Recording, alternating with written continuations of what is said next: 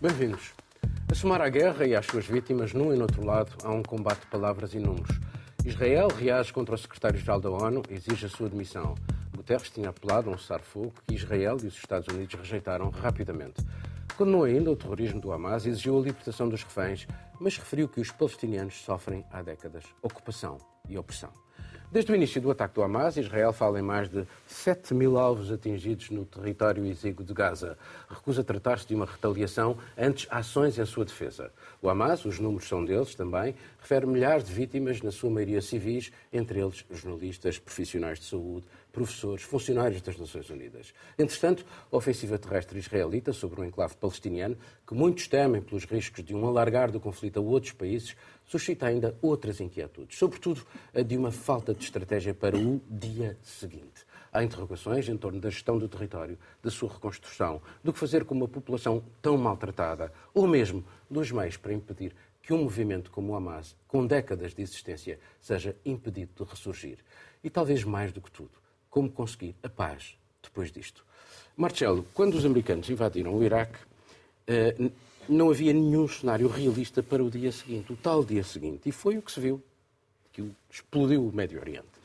Não falta uma dimensão política à ação militar israelita. Não há uma, uma, uma procura de vingança e sem pensar verdadeiramente o que é que se vai fazer a seguir. Sim, este problema existe. É um dos, dos problemas de, e das dúvidas que se levantam sobre a intervenção eh, botas no terreno, né? boots on the ground, e, neste, e, e, que a diplomacia americana, sobretudo a diplomacia americana, pelo, pela forte influência que tem sobre Israel, mas também porque, porque esta diplomacia e esta presidência Biden, acho que é uma presidência que vamos valorizar só eh, de, como, como, merece só daqui, daqui a uns anos um, conseguiu, conseguiu travar eh, o desejo de vingança e o desejo uh, de vingança, sobretudo, cega, ou de, de, de, cega sobretudo de, uma classe política e de governo que sente que tem responsabilidades muito grandes uh, em relação àquilo que aconteceu a 7 de outubro. Um, e, e, portanto, o, o mónito famoso não repitam os nossos erros do, do passado, de, de há 20 anos, é, é, refere-se precisamente, precisamente a isso. Já agora, já que mencionaste o Iraque, o Iraque é precisamente o grande ausente neste, neste cenário hoje em dia, porque, porque é um país, eh, por sua vez, satélite do, do Irão. Tornou-se praticamente um país satélite do Irão e eh, temos que dizer isso sem, sem qualquer forma de simpatia ou de saudosismo por, por, por o ditador que governava o país antes da intervenção americana. Um, mas este é um exemplo também de como uma, a uma diplomacia... Já agora é bom recordar que foi uma intervenção Totalmente, sem mandato das Nações eh, Unidas, mandada, com base numa falsidade falsi falsificação de provas. Falsificação de provas. Um, aqui é diferente, e, mas, mas é um exemplo de como a diplomacia às vezes é, é, é delicada e tem uma série de, uma série de, de, de, de consequências e de, e de, de vias eh, para, para chegar ao objetivo que às vezes são, estão escondidas. E com isto, eh, só um pequeno comentário, já foi muito comentado ao longo da semana. Eh, eu sou daqueles que consideram a frase de António Guterres uma frase infeliz. Porque mesmo. Uh, mesmo para os comentadores. Só a primeira, segunda ou as duas? A frase famosa do, do, do, do, do Hamas que não surge do vácuo. Só porque, eh, porque mesmo entre os comentadores, e, e, e António Guterres é o chefe da diplomacia mundial, não é um comentador político, mas eh, mesmo entre os comentadores, quando comentamos a atualidade dia a dia, semana a semana, às vezes a reconstrução histórica ou académica dos factos ajuda muito pouco, embora seja sempre bem-vinda e necessária.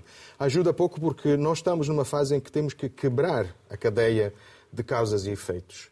E é normal. Mas como é que... é que tu consegues quebrar a cadeia de causas e efeitos quando tu olhas para a Cisjordânia e vês, vês aquilo que se passa na Cisjordânia? Pois, mas, é, mas é isso que nós precisamos. É por isso que nós também estamos então vamos, a tentar. Eh, então vamos fazer uma coisa.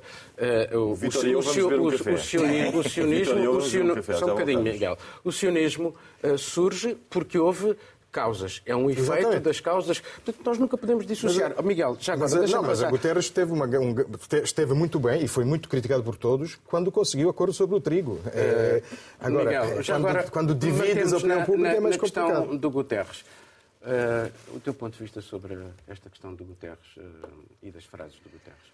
Bem, achei, uh, assisti, como, muitos, como todos nós, suponho, às reações do embaixador de Israel nas Nações Unidas e achei, por um lado, aquilo que Guterres disse tão previsível, como achei a reação Obviamente que Israel não gosta, como Israel e, e as Nações Unidas têm, têm, têm, uh, uh, estão em, em, conflito aberto há muito tempo. Há, o ano passado e há dois anos já Israel ameaçava não dar vistos aos funcionários das Nações Unidas. Não é nada de agora. Mas achei aquilo que Guterres disse tão óbvio, já, tinha, já o tinha dito antes, repetiu, que a reação do embaixador israelita me pareceu de tal forma excessiva que alguma coisa pareceu-me estranho. Eles, obviamente que um país atacado da forma como Israel foi atacado por pessoas que vivem no seu país ou que deveriam ter um país, que foi atacado daquela forma, obviamente que as emoções tornam-se difíceis de controlar. Mas estamos a falar de, de diplomatas uh, uh, profissionais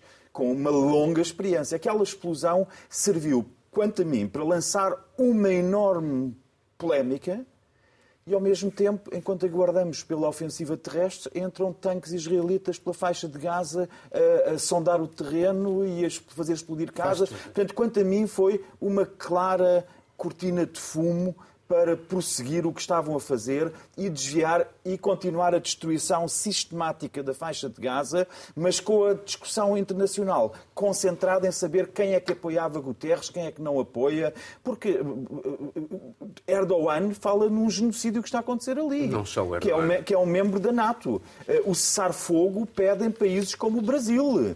E, e, e todos os países no Conselho de Segurança aceitaram, só os Estados Unidos é que votaram. Portanto, Miguel, deixa-me sobre essa questão, outra questão, porque falaste na, aí na, na, eventual invasão, que os americanos aceitam a ideia de uma invasão a Gaza, uh, mas, enfim, sem se perceber muito bem uh, o tal day after.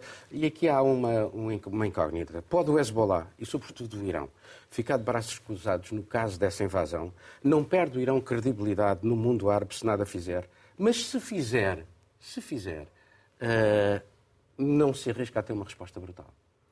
Se o fizer, terá a resposta para a qual os norte-americanos foram buscar o segundo porta-aviões. Porque um porta-aviões chegava perfeitamente para controlar Hezbollah e Hamas e apoiar Israel.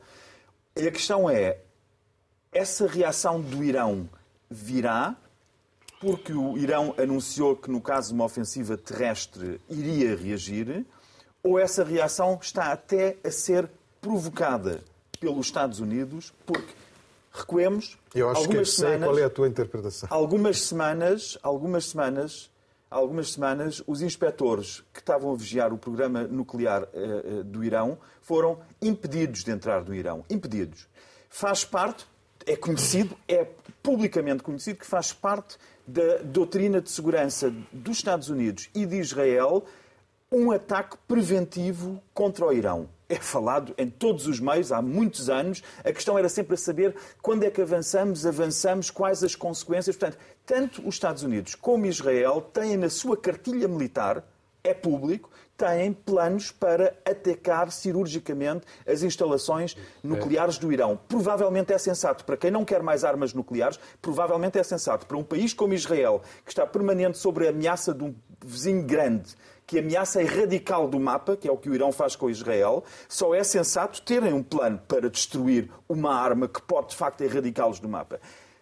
Eu não ponho isso em causa, não ponho em causa a legitimidade, enfim, como pacifista ponho, mas existindo armas nucleares e havendo mais a um player com armas nucleares, tem de haver uma reação. Por isso, os Estados Unidos e Israel têm essa reação na sua cartilha militar. A questão é se isto tudo não serve também para, tardiamente, aproveitar para dar esse golpe no Irão e isso explicaria um segundo porta-aviões que dificilmente tem outra utilidade no terreno. Vitor, já lá vamos ao Guterres, mas faz-te uma primeira pergunta antes. A proximidade de vários países a Israel, nomeadamente dos Estados Unidos, do ponto de vista militar e logística, as generais norte-americanos a equacionar os cenários com os generais uh, israelitas para Gaza. Não lhes traz um risco de serem acusados de crimes de guerra se eles vierem a ocorrer? O problema é que o mundo testemunha muitas vezes a impunidade com que os Estados Unidos sai dos vários problemas que acaba por ter eludido dentro desta, desta situação toda. Portanto, os Estados Unidos, com o pretexto que tiveram de atacar o Iraque os anos que atacou, não aconteceu nada, ficou impune. E, portanto, hoje os Estados Unidos está com essa situação da guerra uh, em Israel, também está, está a dar todo o apoio, sobretudo militar, e uh, pode não ser, ser acusado de, de, deste genocídio poderá sair impune dessa situação mas toda. já não vivemos já num mundo mas não, não vivemos já vivemos num mundo multipolar Exa mas este, este também é o que é o grande problema que neste mundo multipolar com os Estados Unidos já haver provavelmente o seu poder mundial escorregado para as mãos para a China, a Rússia e outros países todos. Acontece que, de facto, nós temos que olhar para a situação e é triste. Nós, nós não estamos na cabeça dos políticos, fazemos essas análises e tudo mais e percebemos que o mundo caminha num, num ponto uh, muito perigoso. E, portanto, esta situação de Israel com o Irão a, a, a fazer as ameaças direta e indiretamente pode gerar um conflito transfronteiriço, pode, já está a haver aí alguns sinais perigosos e é importante que, eu gostava imenso e fico com pena que os Estados Unidos e a Arábia Saudita tenham vetado a proposta do Brasil para o cessar-fogo. E, é, e, é isso que se espera. Portanto, eu acho. E a África, por exemplo, está numa posição vulnerável, é verdade. O presidente angolano fez agora uma, um comunicado em que uh, pede o cessar-fogo, calar das armas e eh, apela à iniciativa do diálogo. E que parece que, se isso fosse uma iniciativa dos Estados Unidos apelando ao diálogo, essas questões da guerra poderiam falar de forma diferente. Há outros, por isso é que a União Europeia também está altamente dividida, porque há uns eh, eh, eh, que... Já lá vamos, já lá vamos. Eu agora, antes de fechar esta primeira parte, eu gostava já que toda a gente aqui falou sobre a, frase do Guterres, eu gostava de ouvir a tua opinião sobre Guterres. Eu acho que o, Guterres teve um posicionamento que uh, esperava-se de outros líderes pudessem ter. Foi, quer dizer, há um contexto, há um facto e, portanto, é uma verdade. Mais do que ninguém, António Guterres teve os anos que esteve como um diplomata ligado a, a, aos refugiados e conhece as consequências de uma situação como esta. E, portanto, fela no tom que fez no momento em que foi, mas mais grave, do ponto de vista, de, dos pronunciamentos de António Guterres foi exatamente a reação do próprio embaixador de Israel, pedindo naturalmente a admissão do próprio. Eu acho que se exagerou nesse sentido. E eu acho que os Estados Unidos, bom, deveriam, mas não estiveram do lado da ONU. Como, portanto, se estivessem do lado da ONU, essa situação toda não estaria a chegar onde está a chegar. É uma pena muito grande que o mundo esteja, uma vez mais, a testemunhar essa guerra uh, com o fim não sabemos quando, e com consequências brutais do ponto de vista de infraestruturas e até psicoemocionais. Uh, vamos passar para outro tema que está relacionado com este. O conflito no Médio Oriente lançou a invasão russa da Ucrânia para um quase limo mediático. Gaza, Jerusalém, Sderot substituíram Mariupol, Bakhmut, Kiev, que nos últimos meses encheram os noticiários e as páginas dos jornais. No entanto, a ofensiva russa prossegue também com o seu cortejo de mortes e atrocidades num país cuja existência Vladimir Putin chegou a negar. E se o Ocidente, argumentando a defesa do direito internacional, não hesitou então em colocar-se ao lado dos ucranianos contra Moscou, acabou por não ser seguido por muitos países do chamado Sul Global. Viram nisso um sinal de uma lógica de dois pesos e duas medidas, de que o agora desfile solidário de dirigentes ocidentais a Tel Aviv ainda acentua mais. A violência da resposta do exército israelita ao terrorismo e à barbárie do Hamas expõe uma duplicidade de critérios na escolha das vítimas a quem se dá apoio. E expressa ainda o preço da incapacidade ocidental em encontrar uma solução para a questão palestiniana nestas últimas décadas. A União Europeia levou tempo, mas acabou finalmente por pedir pausas e corredores humanitários e uma miragem de uma conferência de paz, em simultâneo prosseguir o apoio sem falhas à Ucrânia. Putin apostava que as opiniões públicas ocidentais acabariam por se cansar da guerra na Ucrânia, mas não imaginava certamente esta escalada de horror no Médio Oriente. O argumento dos territórios ocupados e de uma colonização russa no Donbass esbarra agora de frente com uma Cisjordânia ocupada, com as mortes de palestinianos por parte de colonos judeus, numa terra que a comunidade internacional reconhece como sendo a sua terra, a dos palestinianos. Para Moscou, tal como Pequim, a pertença superioridade moral do Ocidente coletivo fica mais exposta nas suas contradições. Miguel, não deve haver o que é que Putin está a ganhar com isto, enfim, está a ganhar isto sim, e, eh, sabendo que recebeu agora dirigentes do Hamas e ministros do Irão. Bem, o que é que está a ganhar? Hum, para já, consegue que, na percepção da opinião pública, o efeito de uma família ucraniana que perdeu a casa, ou foi bombardeada, ou pessoas da família morreram, foram vítimas civis de ataques russos, de bombardeamentos russos, Putin consegue que essas imagens já não estejam isoladas e já não façam de ele o único demónio vivo na Terra. Porque nós vemos ao mesmo tempo imagens da faixa de Gaza não vimos dos ataques do Hamas como estamos a ver da faixa de Gaza, mas vimos da faixa de Gaza agora dia após dia, semana após semana, estamos a ver o sofrimento extremo de uma população civil e isso relativiza, quer queiramos, quer não, o sofrimento dos civis ucranianos. E eh, facto é que o sofrimento dos civis ucranianos, que estava presente em todas as televisões, quase, ao, quase como se não houvesse sempre vítimas civis nas guerras, e como se o ataque à população civil que, que, os palestinianos estão a sofrer fosse comparável com o ataque que a população civil da Ucrânia está a sofrer às mãos do exército russo. Não é comparável. Um bombardeamento por tapete, um bombardeamento por arrastão de uma área civil como a faixa de Gaza não é comparável com aquilo que Putin fez. Ou seja, eh, o Irão tem dois grandes demónios. Para o Irão, os grandes demónios são os Estados Unidos, é o grande demónio, para o pequeno demónio é Israel. Nós aqui no Ocidente tivemos a construir um grande demónio que é Putin. Putin é o nosso grande demónio. E esse grande demónio agora perde um pouco da sua uh, percepção pública como demónio por causa das imagens que nos chegam de Israel. Isto, isto para te responder à questão o que é que Putin ganha com isto. Ele ganha com isto exatamente ver-se as guerras podem cumprir mais ou menos os direitos humanitários, há umas que cumprem mais, outras que cumprem menos. E a percepção da maioria das pessoas, a percepção da maioria das pessoas, sobretudo fora da Europa Ocidental, é que a guerra de Putin, que viola inúmeros preceitos do direito internacional, que é uma guerra de invasão, que é uma guerra condenável, inaceitável, Putin deveria tirar as suas tropas, eh, o seu exército de Israel, devia devolver os terrenos, mas aquela guerra é muito menos violadora de direitos elementares de seres humanos do que aquela que estamos a ver na faixa de Gaza. Essa é a vitória de Putin. Vitor, eh, como é que se pode pedir aos países do Sul, aos países africanos, aos países da América Latina, a solidariedade num caso e no outro, considerando estes desequilíbrios? Eu acho que os países africanos e os da América do Sul estão literalmente atados. Portanto, uh, uh, uh, a África tem uma relação forte com os Estados Unidos, dependência em vários sentidos, a mesma que tem com Vladimir Putin. No entanto, vão estando mais próximos de Putin porque Putin está com a China.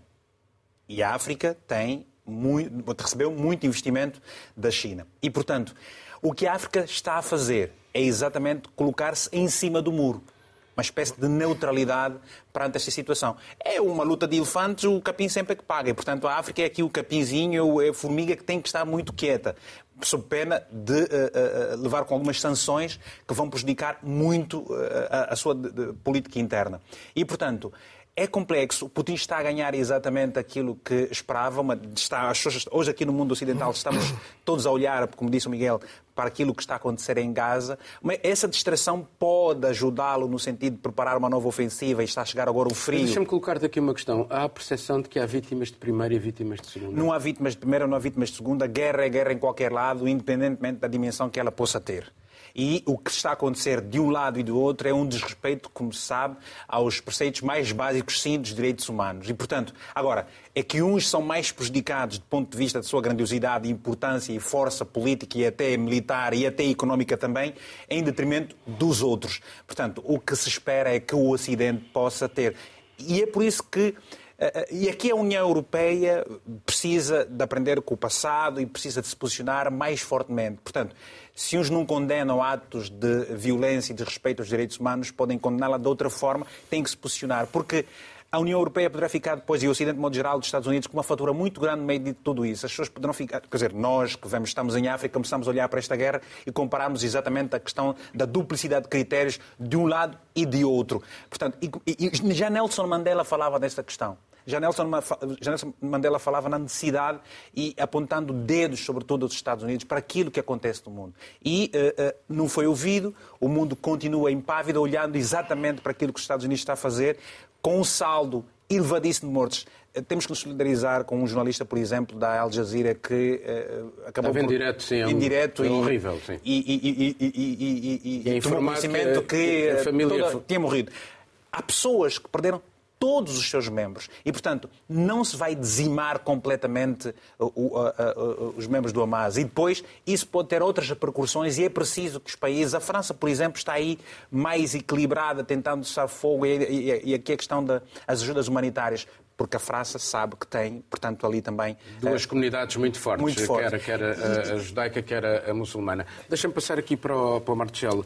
Eh, É curioso porque, de facto, há aqui também um outro lado, que é a crítica permanente ao Ocidente e estes dois pesos e duas medidas, mas é curioso que os dois países que desafiam a hegemonia norte-americana não propõem nenhum plano de paz, não propõem nenhum caminho. Por acaso foi a União Europeia e a sob pressão espa- espanhola eh, e da presidência espanhola que fez com que no comunicado eh, viesse a ideia de uma conferência de paz à semelhança do que aconteceu em 91, porque foram eles que começou a Conferência de Madrid. Sim, certo. Mas, é, mas, é- mas isso revela apenas que eh, as boas intenções sozinhas não servem para nada. Mas, em alguns casos, eu também, como tu, vejo boas intenções só de um lado e não de outro. Mas posso estar, eh, posso estar míope, a precisar de mudar de óculos. Eh, eu, sobre os dois pesos e duas medidas, acho que o problema muitas vezes é, é a falta de mais pesos e medidas. Mil pesos e medidas, porque cada caso é um caso. E quando procuramos afinidades, eu acho que a solidariedade com Kiev, por exemplo, é, é- a mesma solidariedade com Tel Aviv a partir do, do, do, do 7 de outubro, porque o que aconteceu eh, no 7 de outubro foi uma invasão, uma invasão sem ocupação territorial. Não, porque- foi um horror, foi porque um- o é Hamas- terrorismo. Sim, sim, mas é... É terrorismo, vamos eu, chamar eu, eu, a- às vezes não digo, não chamo o Hamas grupo terrorista, mas não é para branquear o Hamas. É porque é muito mais do que nós estamos habituados ao terrorismo como células clandestinas. O Hamas é, é um- é uma organização governamental que governa com uma soberania muito limitada, sabemos, eh, governa um, um território. Eh, e, e o grande dilema, o grande dilema é que em, esta soberania muito limitada permitiu aquilo que aconteceu. Ou seja, o dilema de Israel é, quando se diz agora dois Estados, eh, dois países, mas eh, dois povos e dois, dois países, dois Estados.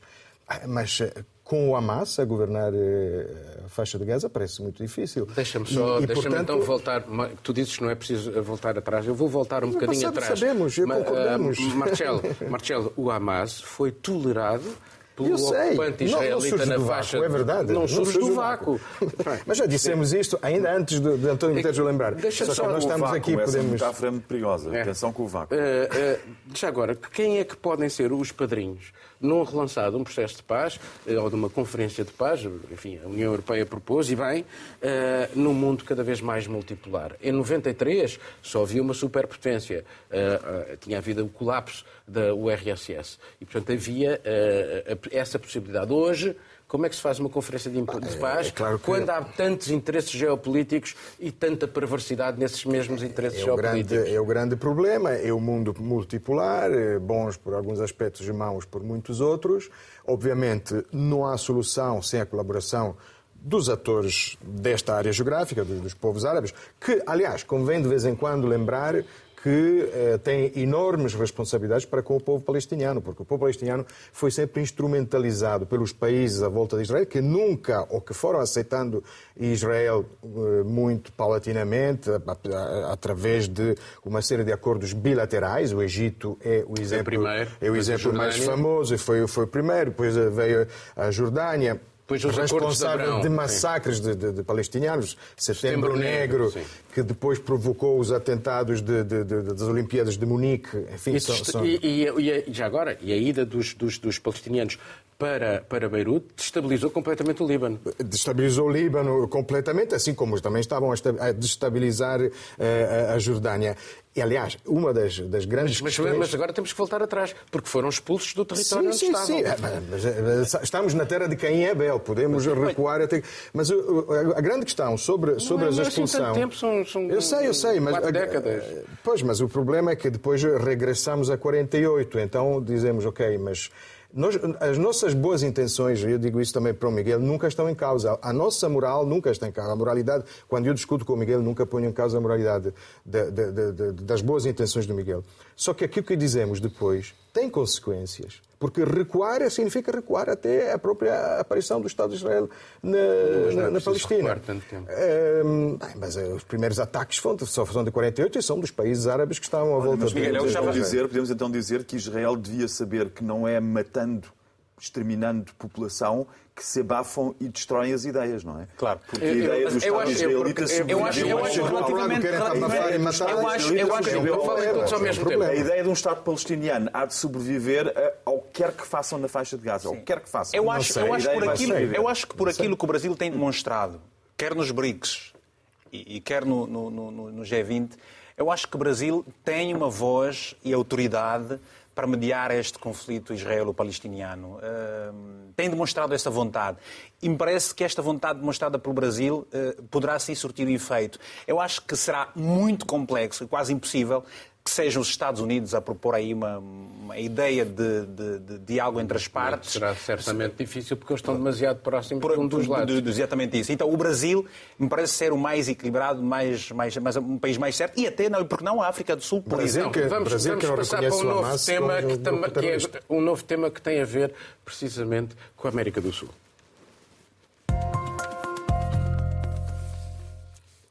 Na Argentina, um libertário populista e um representante do sistema vão enfrentar-se na segunda volta das eleições presidenciais dentro de três semanas.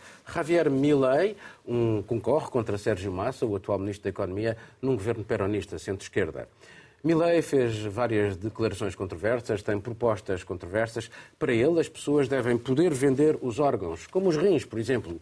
Propõe a adoção do dólar norte-americano como moeda nacional, cortes drásticos na despesa pública, reduções significativas de impostos, a abolição do Banco Central, enfim, um Estado reduzido ao mínimo. E mais, diz que o Papa argentino, como ele, tem afinidades com comunistas assassinos. Apesar de tudo isto, teve 30% dos votos. Cativa eleitores numa Argentina a enfrentar uma das piores crises económicas, com uma inflação a rondar os 140% ao ano e com a pobreza a aumentar. No entanto, foi um peronista que surgiu na frente, com cerca de 30% dos eleitores a votarem nele. Massa, ministro e candidato, não hesitou em lançar isenções fiscais e auxílios de emergência, apesar do estado calamitoso da economia. Ainda assim, pertence a um partido envolvido nos últimos anos em escândalos de corrupção crises económicas. Na segunda volta, tudo está em aberto. O peronismo tem uma base leal, mas também suscita rejeição, por vezes ódio profundo. Os eleitores do centro-direita terão a chave das presidenciais. Marcelo, não é isto o resultado de condições de vida deterioradas, do cansaço dos partidos tradicionais, mais uma vez? É, mais uma vez, e, e, este resultado eleitoral, no fundo, uh, é, é muito interessante, porque, obviamente, por um lado, eh, temos um, um, candidato, Milley, que andou a ler o Jonathan Swift, mas sem perceber a ironia do Jonathan Swift e, e portanto, decidiu mesmo uh, oficializar um programa político sobre venda de órgãos e de, já agora de filhos, de crianças, por que não? Uh, bom, aqui, uh, mas mesmo aqu aquelas propostas que depois parecem mais racionais são muito perigosas. A dolarização total da economia argentina. Já houve uma tentativa de dolarização, de fixar o câmbio eh, há 20 anos e foi o que provocou o descalabro económico da, da, da Argentina em 2002. Um, Sérgio Massa parece de facto, foi uma surpresa esta, esta, esta vitória, embora ainda parcial, vai-se para a segunda volta. Deixa-me é, deixa facto... usar um ditado africano: as pessoas votam preferencialmente no demónio que conhecem e não no demónio que, que ainda não, conhece, conhecem. Que ainda não conhece. É, é, é um ditado. É está, está, está, lá tudo estragado, é? Sabe, é, é, um ditado, é um ditado às vezes que temos de levar muito a sério. Mas o Sérgio Massa, o, a característica do Sérgio Massa é que eh, existe eh, na Argentina um peronismo. Bah, para já, eh, a ideia de abandonar completamente o Estado para uma, um país como a Argentina, que depende muito da, da, da intervenção estatal é, é, era é impensável pobreza, para uma, com a pobreza no estado em que está. E, aliás, aquelas reformas fiscais que tu mencionaste tiveram um peso, porque Sérgio Massa é, desde o ano passado, ministro, ministro das Finanças, mas ele tinha saído eh, porque por um, por um, certo tempo ele eh, esteve mais do lado. Existe na Argentina um peronismo não kirchneriano que até tinha uma coligação que se apresentava, que ganhou, que teve uns 7% dos votos, um hacemos por nosso país. Portanto, foi o menos kirchneriano e foi a solução intermédia entre, entre eh, o, o, status quo, o, o, o regime da, da, família Kirchner e, eh, e, e enfim, o, o, tal demônio que não conhecemos e que, e que aí vem. Eh, agora é uma questão de ver o que é que vai acontecer precisamente com, com o voto destes, por exemplo, peronistas não kirchnerianos, ou com o voto dos radicais, que estavam na coligação de Patrícia Bullrich, a União Cívica Radical, que é o partido de Raul Alfonsino, o partido que, partido que, geriu, antiperonista. Que geriu, geriu, a transição democrática é? da década dos anos, nos anos 80 e que já é acusado, o Millet já os acusou de traição, porque já uma parte, uma base eleitoral deste partido já terá votado em Sérgio Massa na primeira volta e provavelmente vão Vitor, Vitor, eh, não é este, isto que estamos a assistir na Argentina também o espelho de uma, da polarização atual das sociedades? Um homem que vem da televisão, há dois anos, e rompe na política com estrondo, provoca os adversários. Não vimos já isto? Sim, eu acho que. Eh, não sei em, se várias, em vários horizontes. Falar, de, por exemplo, de, de, de, do presidente da, da Ucrânia, né? só ligar à televisão, mas pronto, são realidades diferentes. O Donald Trump. Também. O próprio Ventura aqui em Portugal. É, e depois essas pessoas trazem. Berlusconi. Sim, Berlusconi. Essas pessoas trazem uma, uma perspectiva completamente diferente e carregam consigo uh, uh, gente ávida de mudanças. Aí, por exemplo, arrisca-se no diabo que não se conhece. Um, e estes países, que, como a Argentina, por exemplo, um, têm naturalmente uma polarização diferente. O que não tem é aquilo que se verifica, por exemplo, nos países africanos. E vou dar aqui o exemplo agora recente de Moçambique, ou por exemplo de Angola, em que não se discute tanto, pelo menos como se discute em outros países, as questões das fraudes eleitorais. Obviamente que é uma expectativa muito grande, com a Patrícia agora a, a juntar-se ao. ao Peronista. Peronistas, que é e, e é ela, sendo ela a grande surpresa nestas, nestas próprias eleições, mas tudo pode esperar, portanto não há cá impossíveis. Pode acontecer uma mudança muito forte e sendo que o país está na situação económica que, que, se encontra, agora é um absurdo, não sei como é que da União Europeia não se ouve aquela voz de protesto com uma proposta dessa natureza, com relação a alguém que se propõe vendam os vossos órgãos, façam isso. Quer dizer, isso pode estar a ser um incentivo a um mercado que tem estado a crescer bastante por conta de pessoas muito inocentes e que é, que é perigoso. Não, não, não, não, esperava ouvir isso de alguém que se espera que se deseja ser um presidente de um país. Uh, Miguel, não entra também aqui uh, na análise que podemos fazer a questão da corrupção? Até que ponto é que ela contribui para que os eleitores se sintam atraídos pelo desconhecido? A, corrupção, sem dúvida, que é sistémica. Mas eu penso que mais do que uma reação a um problema sistémico e de há muitas décadas, penso que a Argentina está perante, eh, enfim, o Marcelo e o Vitor esgotaram quase os cenários políticos e deram uma panorâmica política eh, na, na, Argentina, mas eu penso que nós estamos aqui perante um problema, eh, problema de autoestima dos argentinos que vê a sua autoestima. Aliás, Buenos Aires é aquela cidade em que dificilmente se entra num táxi sem começar a falar sobre psicanálise com, com o taxista.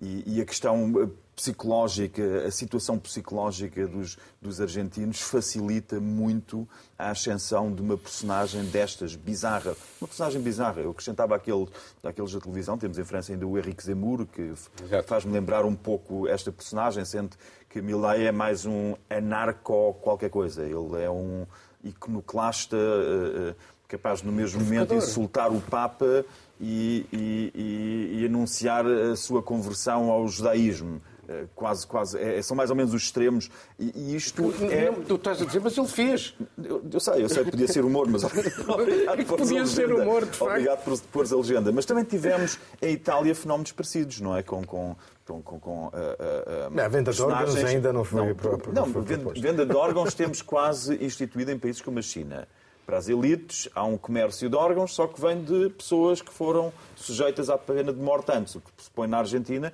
é que tu não tenhas que ser condenado à morte para poderes rentabilizar os teus órgãos.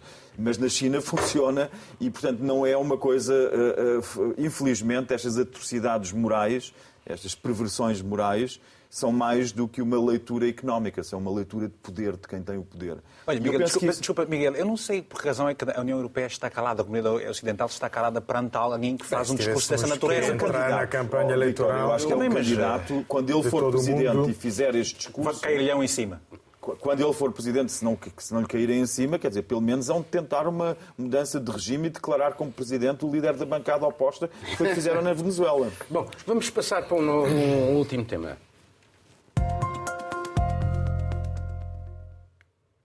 Apesar das crises, avolumam-se e são muitas, da sanitária à energética, da inflação às tensões geopolíticas, as grandes multinacionais prosperam e continuam a fugir aos impostos, protegendo milhares de milhões de lucros em paraísos fiscais. São dados revelados pelo Observatório Fiscal Europeu. Estamos a falar em valores que correspondem ao produto interno bruto da Dinamarca e da Bélgica. Somados, dão algo a rondar os 700 mil milhões. Estes dados expõem, mais uma vez, como muitos impostos não chegam aos cofres dos Estados, sobretudo nesta altura em que os governos precisam de recursos para responder às urgências, seja apoiar as famílias a enfrentar o choque da inflação, seja libertar verbas para financiar a transição energética. O estudo indica ainda que os multimilionários quase não pagam impostos, muito graças a técnicas de otimização fiscal, o que faz com que paguem menos do que as classes médias. Se os quase 3 mil multimilionários do mundo pagassem apenas 2% de impostos, daria algo como 250 mil milhões de dólares. Isto é de tal forma escandaloso que alguns desses muito ricos até se organizaram para que haja um imposto global sobre as grandes fortunas. As suas. Ora bem, Vítor, uh, vou passar a palavra a cada um de vocês, sem fazer praticamente questões, porque já tivemos disto em doses macistas. O Offshore Leaks, o Panama Papers, o Luxembourg Leaks, enfim, a lista é grande. Isto só para referir a alguns. Uh, e muda-se alguma coisa, depois fica tudo na mesma. Mas o que é que vocês pois, têm a dizer sobre é assim, isso? Eu acho que esta questão da evasão fiscal eu, reflete um pouco aquilo que o mundo está a viver também por conta da pobreza extrema. Ou seja, os ricos mais ricos porque não pagam impostos, os, uh, os pobres mais pobres, porque os impostos são cada vez mais altos. E, portanto, consequência disso é irmos aqui, por exemplo, ao Oriente e vemos quantas pessoas estão lá a dormir e tudo mais, e cada vez mais atendas nas ruas por conta disso tudo, a falta de emprego é isso e aquilo. As pessoas ouvem que as empresas têm estado a ganhar muito e a pagar menos impostos. É triste realmente ver isso. Aqui há aqui um problema dos multimilionários interessante que uh, sejam os próprios multimilionários, alguns que... Muito poucos. Muito poucos, que demonstram essa vontade de pagar os impostos ótimo, seria muito bom. Mas uh, não vejo, por exemplo, da parte de muitos corruptos africanos, por exemplo, eles, uh, já não digo colocarem o dinheiro em paraísos fiscais, mas pelo menos fazer um investimento nos seus países com aquilo que vão ganhando de forma irregular, fruto do seu trabalho. E, portanto... Gostei da palavra irregular.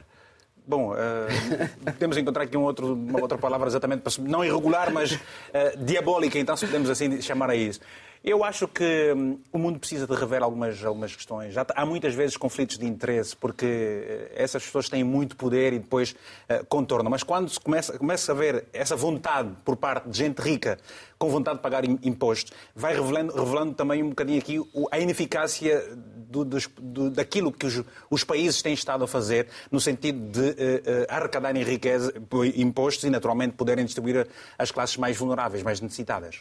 Miguel, uh, eu não ia fazer questões, mas já agora lembrei-me da proposta da OCDE e que foi aprovada para pagarem 15% as multinacionais, mas depois criaram uma série de alçapões para eles poderem fugir.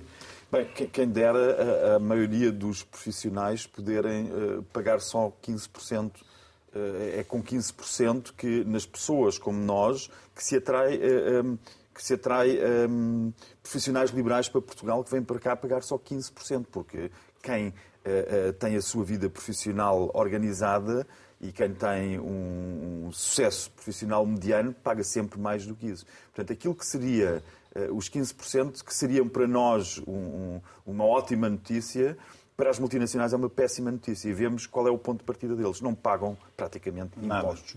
E, e, por isso é que temos casos como estes. Um, um dos grupos históricos de imprensa e da comunicação social portugueses é comprado por um fundo das Bahamas, que está nas Bahamas. É de agora. É de agora, deste, neste momento. Porquê é que tem um fundo nas Bahamas compra um... É porque o sistema está de tal forma eh, controlado que não é a União Europeia que o vai conseguir mudar. A União Europeia tenta, através dessas medidas, para voltar à tua questão, tal como a Escandinávia tentou, o modelo escandinavo, o modelo sueco, tentou nos anos 70 criar uma justiça social que eu acho que era muito bem pensada e que partia do princípio que ninguém precisa de ganhar mais de 10 milhões, eh, seja de dólares ou de coroas suecas ou de euros, por ano, para uh, ser, atingir os seus limites de felicidade. Ninguém precisa de mais de 10 milhões por ano, nenhum de nós. E por isso os, os, os suecos tinham uma taxação de impostos que ia até aos 100% e Astrid Lindgren, a, a, a, a autora, saiu da Suécia no ano em que a tributaram em 120%. O dono do IKEA saiu da Suécia, o Sr. Kamprad, o Sr. Ingmar Kamprad, saiu da Suécia e pôs a sua, a sua empresa na Holanda porque também não queria pagar esse dinheiro. Eu julgo que os ABA ficaram na Suécia e pagaram sempre 99% de impostos. E este modelo que faz com que não haja desigualdades sociais aberrantes não funcionou porque as pessoas saíram de lá. E é este, este, só dou este exemplo só para dizer que a União Europeia bem pode tentar mudar as coisas, mas depois olhamos para o que acontece, olhamos para o Web Summit, Paddy Cosgrave faz uma crítica citando o presidente do seu país, Michael Higgins, o presidente da Irlanda, e as multinacionais cancelam imediatamente o Web Summit em Lisboa e o senhor tem mas que se tens de ver os nomes mas, das pessoas que estão à frente das multina, dessas multinacionais. Mas deixa-me só, deixa só acabar. Não é por ser o senhor Zuckerberg ou o senhor... Mas não é só por serem... A Google também lá está eh, e, e, e a questão é, essas multinacionais que cancelaram o Sr. Paddy Cosgrave, por acaso retiraram-se da Irlanda?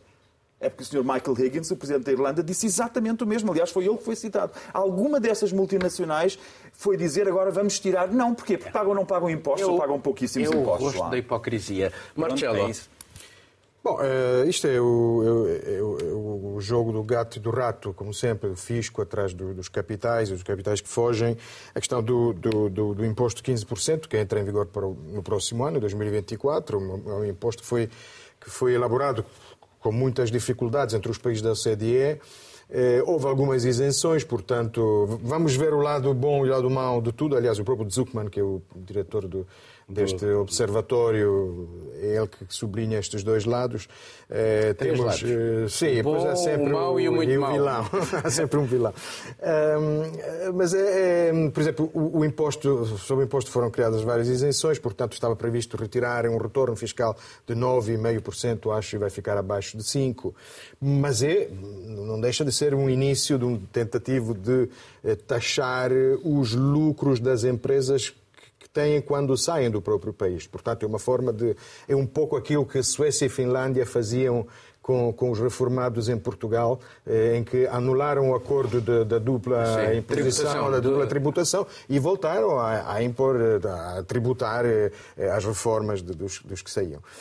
Um, e outro lado bom e mau é que eh, a evasão ou a otimização, para voltar a uma linguagem diplomática, ser, a otimização, a otimização fiscal eh, aumentou imenso com a digitalização da economia, que tornou o capital ainda mais imaterial, mas também eh, a, a, troca de informações entre autoridades tributárias também funcionou muito melhor nos últimos anos, graças, graças também à digitalização, e, portanto, temos uma, em 2007 a fuga de impostos era até 90% e agora diminuiu até um terço do, do património do capital. Bom, vamos passar para a fase final deste programa. E é de facto o tempo agora para outros destaques e mais uma vez nesta fase eu peço para serem muito rápidos. Começas tu, Miguel.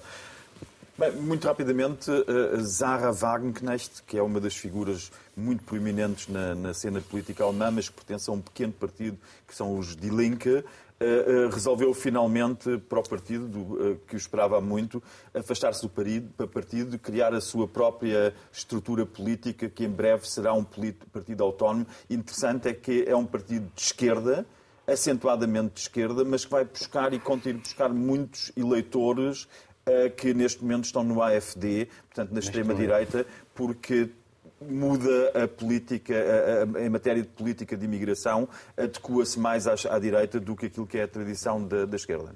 Marcelo? Bem, muito rapidamente, houve remodelação, remodelações no governo em Pequim.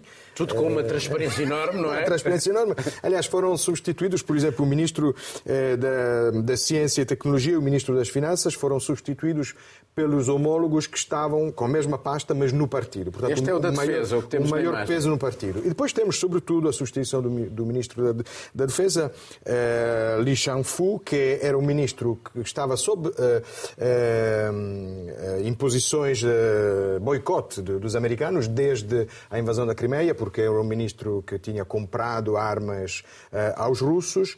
Vamos ter encontros, provavelmente em novembro vai haver um encontro ao mais alto nível entre Xi Jinping e Biden, numa, numa cimeira sobre colaboração económica Ásia-Pacífico, e parece uma abertura, mas é muito cedo ainda para, para deitar foguetes. Eu gostei muito de uma definição que li que não é uma grande abertura, não é apaziguamento, mas é uma estabilização do, do desacordo que me parece interessante. Vitor. Bom, em Cabo Verde vai decorrer um fórum lusófono de governação da internet para aglutinar os cidadãos da comunidade dos países de língua portuguesa na divulgação de conteúdos em língua portuguesa através da rede mundial de computadores com acesso à internet. Portanto, Cabo Verde tem feito um trabalho brutal nesta questão do mundo digital. O assunto não é novo, já em 2020 tinha acontecido um fórum de governação sobre a internet e foi online por causa do momento em que se via naturalmente. O primeiro-ministro cabo-verdiano uh, diz que o país vai fazer um investimento maior na digitalização dos serviços consulares e confirmou que o país vai ter uma empresa da Microsoft para dar os apoios. Portanto, são 300 medidas para, uh, com 600 milhões de euros de investimento. Obrigado e uh, este Mundo Sem Muros termina agora. Tenha um bom fim de semana.